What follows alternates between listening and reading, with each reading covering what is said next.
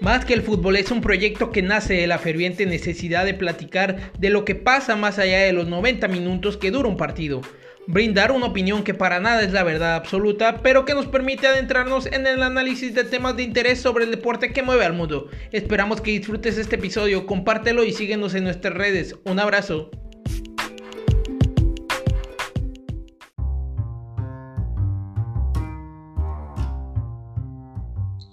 Hola a todos, ¿qué tal? Bienvenidos a su podcast Más que el fútbol. Mi nombre es Alberto Aguilar y me complace estar acompañado en esta ocasión por mi hermano Luis López. ¿Qué tal, hermano? ¿Cómo estás?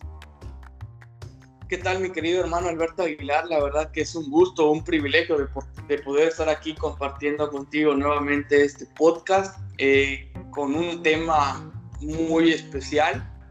que es sobre el AC Milán. Y pues vamos a darle que es mole de olla. Así es, hermano, tú lo acabas de mencionar. En esta cápsula vamos a platicar un poco sobre la actualidad de la AC Milan, lo que ha pasado, el lazo tan bueno que parece se le está dando al conjunto rosonero. ¿Qué es lo que, de dónde viene el Milan para poder llegar hasta aquí, todo lo que ha sufrido un poco? Y por qué no platicar de esos momentos de gloria que a lo largo de la historia ha tenido el equipo del Giuseppe Meazza. Y pues nada, hermano, vamos a darle.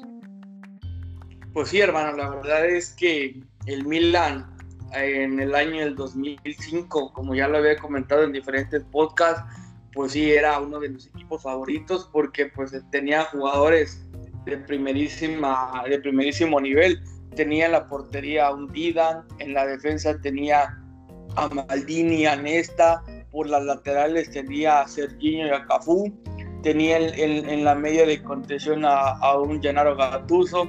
a un Clarence Seedor, a un este, Kaká, Pirlo, y arriba pues tenía a dos goleadores de tales como es Hernán Darío Crespo o también Andriy Shevchenko y en su momento también tuvo Alberto Girardino. Eh, un cuadro rosonero que me marcó la época de aquel 2005 cuando llegan a la final ahí en Estambul contra Liverpool. La verdad que para mí sin duda alguna ese es una de las mejores finales que he visto en, la historia del, del Milan y, del, de la competición de la UEFA Champions League. Y pues en la época más gloriosa y más dorada, pues eh, tuvo grandes campeonatos, es el segundo máximo ganador de la Orejona, por debajo del Real Madrid que tiene ya 14 o 13 me parece. Se me va, se me van los números, ¿no? Pero pues sí, este, el, Real Madrid es el máximo ganador de esa competencia y, y el AC Milan que discretamente ha perdido eh, poder y ha dejado de, de, sembrar ese miedo eh, al enfrentarse hacia ellos, pues ahora lo está recuperando y lleva un proceso demasiado largo de aquella época dorada, hermano. Así es, hermano, lo que estamos viendo ahora es producto de mucho esfuerzo, de mucho trabajo, de mucha paciencia, si se puede llamar. Bien sabemos que años anteriores el Milan solo había podido competir por lugares europeos, pensando en que las cosas no se salían tanto de las manos. Llegaron varias figuras a poder dirigir en el banquillo, como lo fue el mismo Clarence Sidor, como lo fue el mismo este, Gennaro Gattuso, e incluso en un momento se pensó que podría llegar hasta Pipo Inchai, tú hablabas de los delanteros legendarios, me parece que Pipo también, también podría incluirlo ahí. Y pues ahora están pasando por un momento bastante, bastante bueno. Creo que hace 10 años que no consiguen una Serie A, hace 10 años que no son campeones del calcio y ahora están como campeones invernales. Lo platicábamos en algunos episodios anteriores en que el Milan parece ser que quiere volver a, ponerse en los lugares o en los principales puestos de lo que es Europa, acompañados, como dices tú, o comandados de un Zlatan Ibrahimovic que exactamente hace 10 años vistió esta rosonera después de su paso por el Barcelona y que ayudó al equipo acompañado por jugadores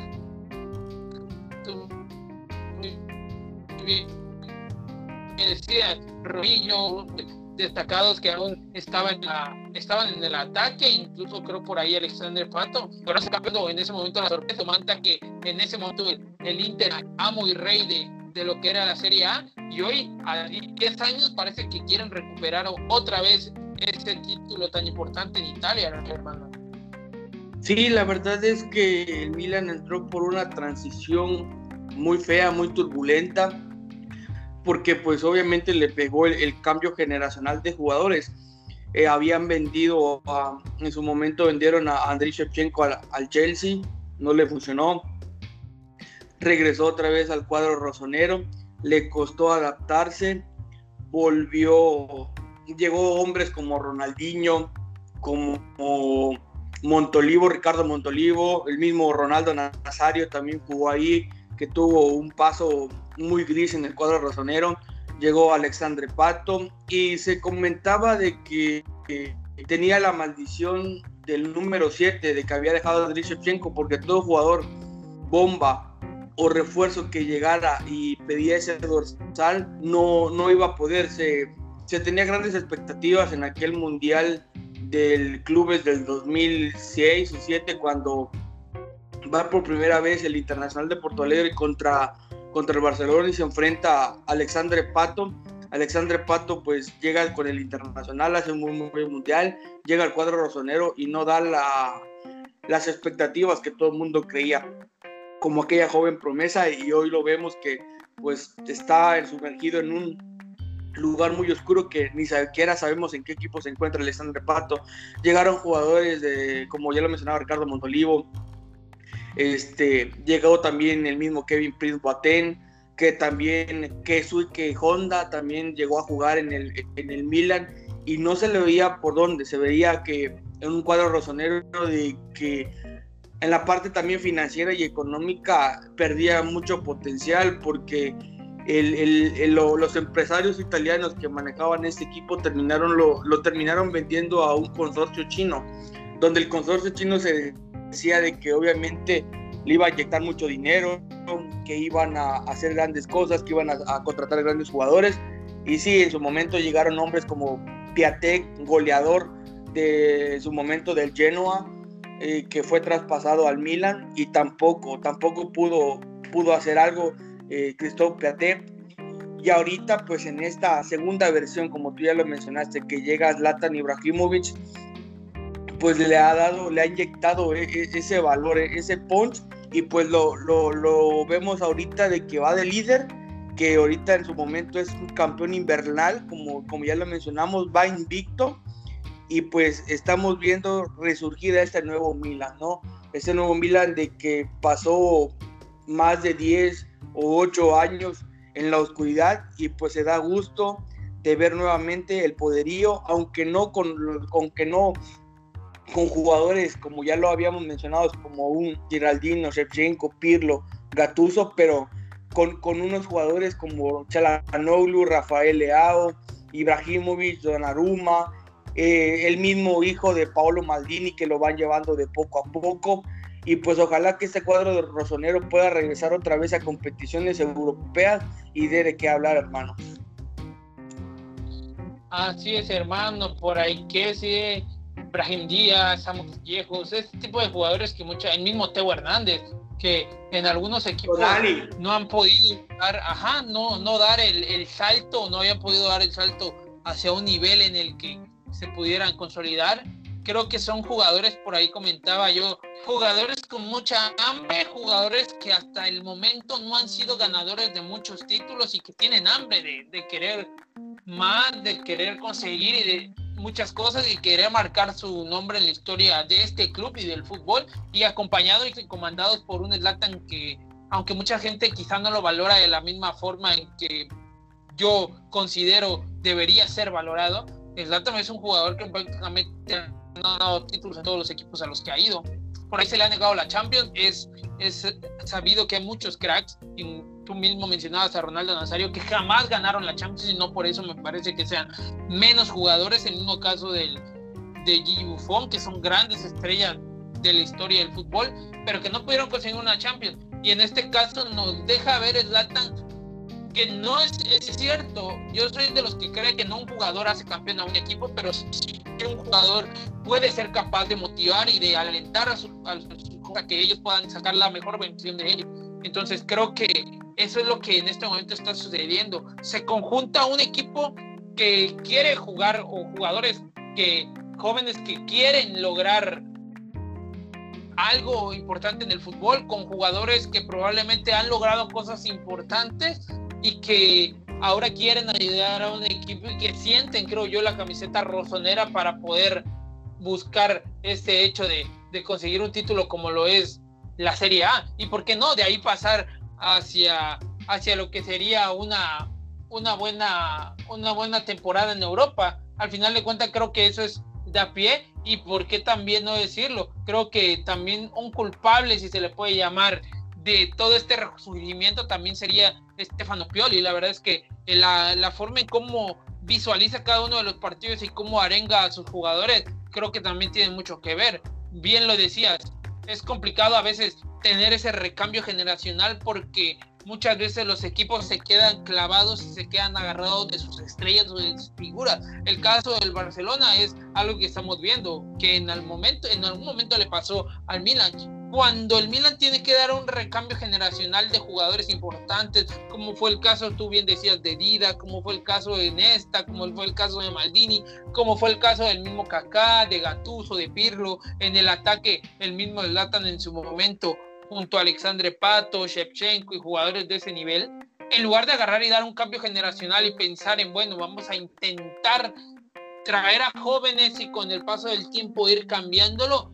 creo que llegan jugadores como Ronaldinho, llegan jugadores como Ronaldo Nazario, que son o fueron en algún momento grandes jugadores, pero que no son jugadores que tengan 21 o 22 años como los que a lo mejor en este momento estamos viendo en el Milan. Son jugadores que ya habían pasado por un gran momento y que ese nombre es el que los lleva al Milan, pero llegan, el caso de Ronaldinho lo sabemos, cuántos problemas no tuvo y por las razones que salió de Barcelona, y entonces llegar llevar muchas veces a un club que necesita un recambio generacional, en lugar de hacer eso, meterle jugadores que fueron figuras en algún momento, pero que ahora ya vienen, digamos, de bajada, lo que provoca es que eso, ese recambio que debe haber, se vea estropeado y se vea detenido. El, el, este, este recambio generacional que está teniendo el Milan ahora y que parece que empieza a avanzar, como tú dices, con jugadores tan importantes jóvenes como Tonali, que es para mi gusto uno de los mediocampistas con mayor proyección a futuro.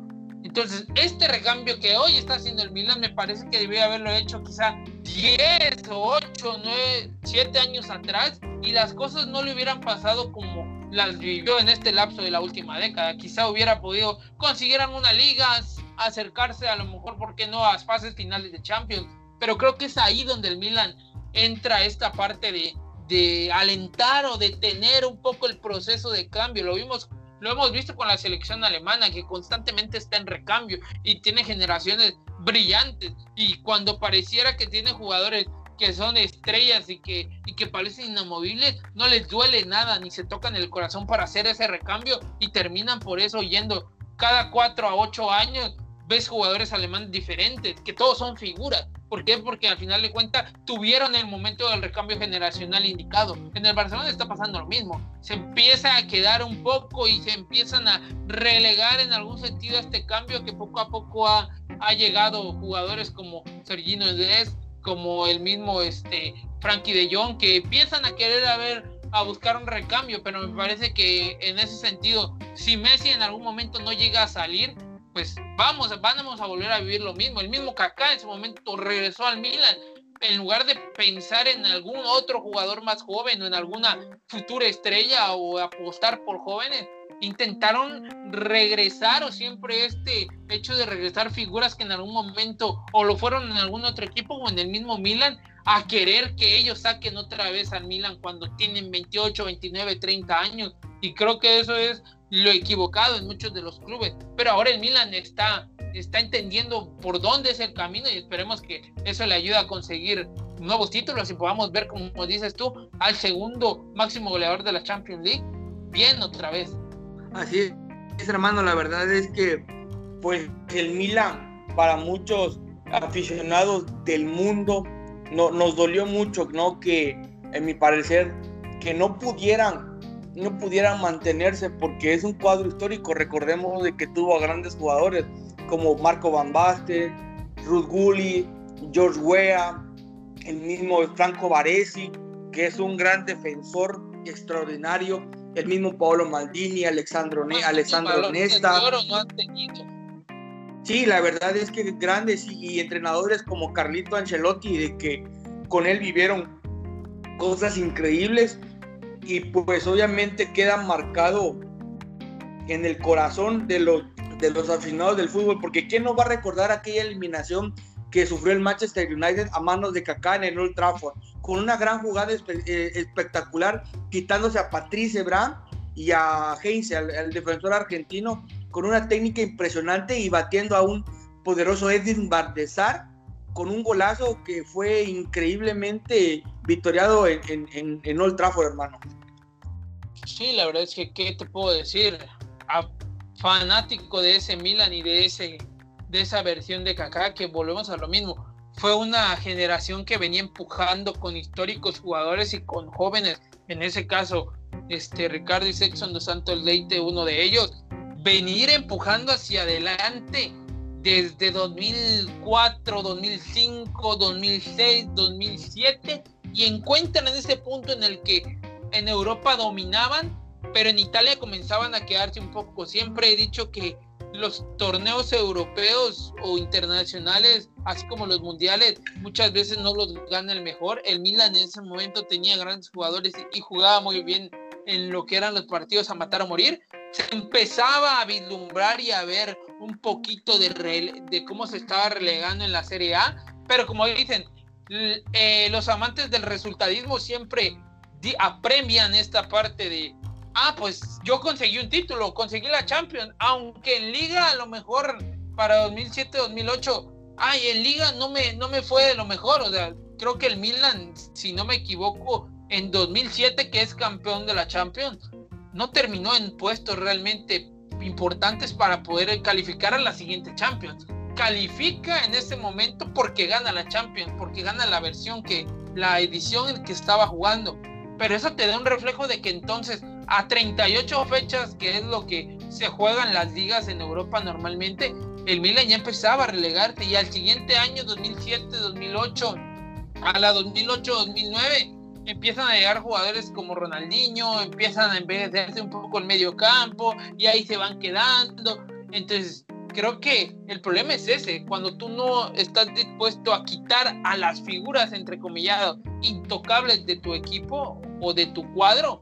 y no son jóvenes toda la vida, pues evidentemente se va, el, el, equipo se va envejeciendo, se va cansando y pues no te va a dar, no es lo mismo un Ronaldinho un Kaká a los 25 años, 24, que un Ronaldinho y un Kaká, e incluso un Shevchenko, como tú bien lo dices, a los 30 y se, y se ve, eso es natural, pues muy pocos jugadores como Cristiano Ronaldo y Lionel Messi sabemos de las condiciones que tienen y del profesionalismo que manejan y por esa razón también logran ellos tener el rendimiento que tienen a día de hoy. Entonces, creo que el Milan por fin se decidió a, meter marchas en un recambio generacional y las cosas creo que ahora se le están dando. Es, es simplemente lógica lo que está pasando, creo, y, yo estoy contento y feliz porque el Milan vuelve a ser ese monstruo que, que siempre ha sido históricamente, hermano. Sí, la verdad es que pasó muchos a, muchos tumbos, ¿no? La verdad es que tanto en lo financiero como en lo futbolístico, eso es, innegable, ¿no? Porque de tener a, un presidente como Silvio Berlusconi, que era un mandamás, que, que sabía cómo merodear eh, la, la, situación extracancha, fuera de cancha, incluso recordemos de que en su momento estuvo inmiscuido en un gran escándalo, cuando la Juve pierde la categoría por un amaño de partidos. No sé si recuerdas esa época donde la Juve desciende a segunda división, a la Serie B, y también se decía que el Milan también podía, podía bajar, incluso estuvo fuera de, eh, no, sé cuánto tiempo de, fuera de competiciones europeas, y a muchos la verdad es que les dolió ver, ver, ver esa versión del Milan, ¿no? Ver esa versión de que poco a poco iban decadencia y, y de que los problemas extracancha pues estaban, estaban pegándole dura al cuadro italiano, ¿no? Sí, Silvio Berlusconi, un capo italiano que, la verdad, como dicen, dentro de lo malo, pues lo bueno era que que sabía manejar esas, esas situaciones que muchas veces en el fútbol son complicadas. No quiero meterme o profundizar más en ese sentido, pero bien sabemos que no es un angelito, jamás lo fue, pero supo siempre creo gestionar ese sentido, en ese sentido al Milan, pues de la mentalidad de un líder a veces de ese tipo y, y no estoy diciendo con esto que está bien lo que en algún momento este, el político italiano llegó a hacer, pero creo que la mentalidad de ganador y de querer buscar siempre lo mejor para la entidad milanista, creo que eso te ayuda a entender del por qué el Milan estaba donde estaba y por qué lo deja él y a mucha gente le cuesta entender cómo regresar a ese equipo tan importante a la senda del triunfo nuevamente, hermano. Sí, la verdad porque fue una transición donde Silvio Berlusconi, bueno, los accionistas del Milan le dan el equipo a, a, este consorcio chino, ¿no? Y pues se pensaba de que iban a haber grandes contrataciones y al momento que pasaba el tiempo, pues no eran buenas contrataciones, se daba la situación de que pues probablemente iban a cambiar muchas cosas para el Milan, porque pues obviamente llegaron a, a, a, llegar a futbolistas como el mismo Andrés Silva, ¿no? Que desgraciadamente no pudo funcionar en, en, el accionar del cuadro italiano. Llegaron hombres como, ya lo mencionaba, como Christophe Piatet, que la había roto en el Genoa, que se esperaba la misma cantidad de goles, pero la verdad es que sí hizo buenos goles, pero no de esa magnitud que, que ellos esperaban, ¿no? Eh, muchas veces, en, en muchas temporadas, se veía al Milan peleando en los lugares del 10 al 14 o apenas arañando la clasificación en la Europa League, se quedaba en, en, en instancias de, de, eliminación directa, por ejemplo, en octavos, en cuartos, y ahí ya no pasaba más el Milan. Y eso era la tristeza, ¿no? De, de no poder ver a, a, este gigante que realmente estaba, estaba dormido, ¿no? Estaba dormido y que poco a poco ha ido despertando. Ahorita en este año 2020, ciertamente, pues para el mundo, ¿no? Le, le ha ido un poco mal, pero pues desde el Milan, desde el 8 de marzo de este año, pues no ha perdido. Su última derrota fue contra el Genoa. Ciertamente también perdió contra un equipo en la Europa League 3 a 0, ¿no? Me parece que fue contra contra el Celtic, creo que, que perdió, me parece 3 a 0, pero pues sí, o sea, el Milan de 14 partidos que, que, llevan la Serie A, 11 victorias y 3 empates. ¿Qué te dice su hermano? Los números muchas veces acompañan, pero son las maneras, creo, las que son las más importantes y las que te hacen entender si un equipo va a poder triunfar a la larga. Este Milan para nada ha sido ni un Barcelona de Guardiola, ni un Dream Team, como dicen, de, del mismo Milan cuando estaba Van Basten, Ruth Gullit y, este, y Rijkaard en su momento. No es, no es ese Milan, no es un Milan que ah, enrolle ni envuelva, ni es un Milan que se parece ni al Liverpool de club, ni al Bayern de, este, de, de la última época. Más bien es un Milan que creo que ha ido ganando y consiguiendo los resultados a base de riñón, a base también de un fútbol bastante bueno, pero que ha peleado, sobre todo creo que este Milan tiene mucho corazón. Ah, lo vimos en el último partido que jugó hace unos días. Prácticamente lo terminan ganando 3-2 con un gol de Teo Hernández en un momento en el que ya prácticamente el partido estaba terminado y se daba por, por ende un empate. Y terminan a base de empujones y de, y de pulmón y de ganas consiguiendo ese resultado tan importante que los deja como tú bien mencionadas, campeones invernales y como primero, primer lugar de la Serie A desde cuándo. Entonces creo que si el Milan entiende el por qué ahora está ganando, si el Milan entiende el por qué ahora está consiguiendo las cosas, puede terminar como campeón y por qué no pensar que también en la Europa League puede, puede tener un gran año y por qué no pensar que sea el despertar de, de un monstruo como el Milan, que a base de esfuerzo y a base de, de poder, de ganas, de, de, de querer ambición, de querer llevar su ambición más allá, ¿por qué no pensar en que puede alargar esta racha que está consiguiendo? Porque me parece que es clave el hecho de creerlo y de sobre todo trabajarlo, sudar los 90 minutos cada camiseta para poder conseguir esos resultados que hasta ahora el Milan ha, conseguido, hermano. Sí, la verdad es que poco a poco vemos un, un Milan más sólido de la mano de, del entrenador italiano Poli. Este, me parece que pues obviamente nadie se esperaba eso porque pasaron hombres como el propio Gatuso, como Clarence Sidor, de que eran personas institucionales que realmente quieren al equipo, quieren a la institución. Vemos de que pues fracasaron igual y el mismo Filippo Inzaghi no pudo, no pudo hacerse cargo de, este Milan, llevarlo al lugar que realmente se merece. Ciertamente tuvieron no muy buenos equipos, ¿no? Pero sí tenían,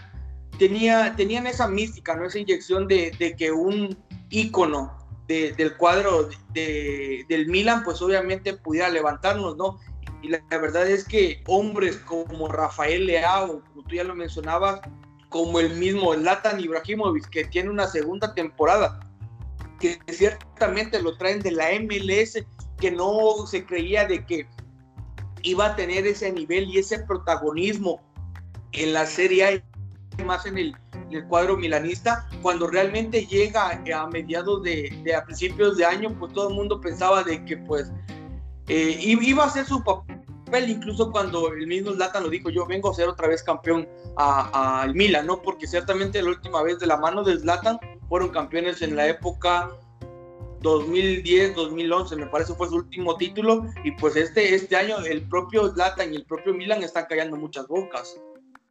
Así es, hermano, nada más hay que recordar que salió Capo Canonieri de la Serie A, Zlatan en ese en ese torneo, en esa temporada de hace prácticamente una década. Y pues ahí está otra vez Zlatan, queriendo demostrar que no solo es la era de, Messi y de Cristiano, sino que también es la era de Zlatan y que con este rendimiento bastante importante puede ayudar al Milan a, a mejorar y a por qué no pensar en que en arrebatarle un título a una Juventus que viene siendo dueña del calcio y que incluso trajo a un Cristiano Ronaldo para poder aún manejar más grande una hegemonía tanto en la liga italiana como en la Champions y que al final de cuentas termina arrebatándole un título como ese a la vieja señora del calcio, creo que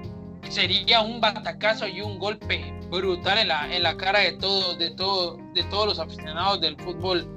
en, en Italia. Y pues, ¿por qué no me decir que es cierto y que puede ser real? La verdad es que creo que este Milan está para cosas bastante grandes, simplemente hay que seguir enfocando, que Pioli y los jugadores sigan metidos en lo que quieren y que como se dice siempre, que no has ganado nada, que, que todo puede pasar, hemos visto a Bayern München en la liga alemana estar en estas condiciones en las que la Juventus hoy está y darle la vuelta porque los equipos no son capaces de mantener un nivel óptimo o de poder seguir convencidos de que aún no se acaba el torneo y terminan cayendo. Entonces esperemos que este Milan pueda, pueda lograr ese, esa gran obra, por lo menos ganando la Serie A, aunque poco a poco vaya ganando terreno de esa forma en torneos como la Champions, en torneos como Europa League, en la misma Copa de Italia. Creo que, creo que es un primer paso que está dando el Milan muy bueno. Creo que eso es, es lo que yo podría mencionar, hermano. Sí, la verdad es que el Milan esperemos de que mantenga este ritmo, de que obviamente no le pese las situaciones de que puedan eh, acercarse con, porque pueden venir lesiones, pueden venir bajas de juego, pero pues ojalá que, que, el cuadro Rossoneri se pueda reponer ante esto. Esperemos de que la segunda vuelta mantenga este mismo nivel y pueda y pueda seguir con, con, este paso, ¿no? Con este paso que, que, a todos nos encanta, nos maravilla y, y que podamos ver nuevamente al Milan campeón, hermano. Así es, así es, hermano. A todos nos gusta que el fútbol sea lo más competitivo posible y por qué no pensar que en una liga como la italiana, como la Serie A Calcio pueda no solo ser una liga para la Juventus, sino que equipos como el Napoli, que equipos como el mismo Milan o el mismo Inter le puedan plantar cara a un equipo que parece rey completamente de, una liga como esta, así como el, Atlético de Madrid le está plantando cara a Barcelona de Madrid, ¿por qué no pensar que el Milan puede volver a, a pelear por ahí y que los más beneficiados son los aficionados por ver un torneo mucho más animado y no solo que gane un solo club. Y pues bueno, hermano, creo que con eso hemos llegado al final de esta cápsula sobre el equipo rosonero. La verdad es que siempre es un placer poder platicar contigo sobre todo lo que tiene que ver con el mundo del fútbol, el deporte que mueve el mundo y que más nos apasiona. Y pues nada, hermano, te mando un abrazo muy fuerte y deseándote mucho bienestar y que en estas fiestas todo vaya de lo mejor y a todos y cada uno de ustedes en casa de igual forma. Sí, la verdad es que para mí es un placer, es un gusto el poder estar aquí contigo nuevamente, hermano. La verdad es que le deseo a la gente eh, mis mejores vibras de que la pasen estas fechas con sus seres queridos, que disfruten y, y que pues el próximo año sea mejor que es. Un abrazo para todos, hermano, y felices fiestas.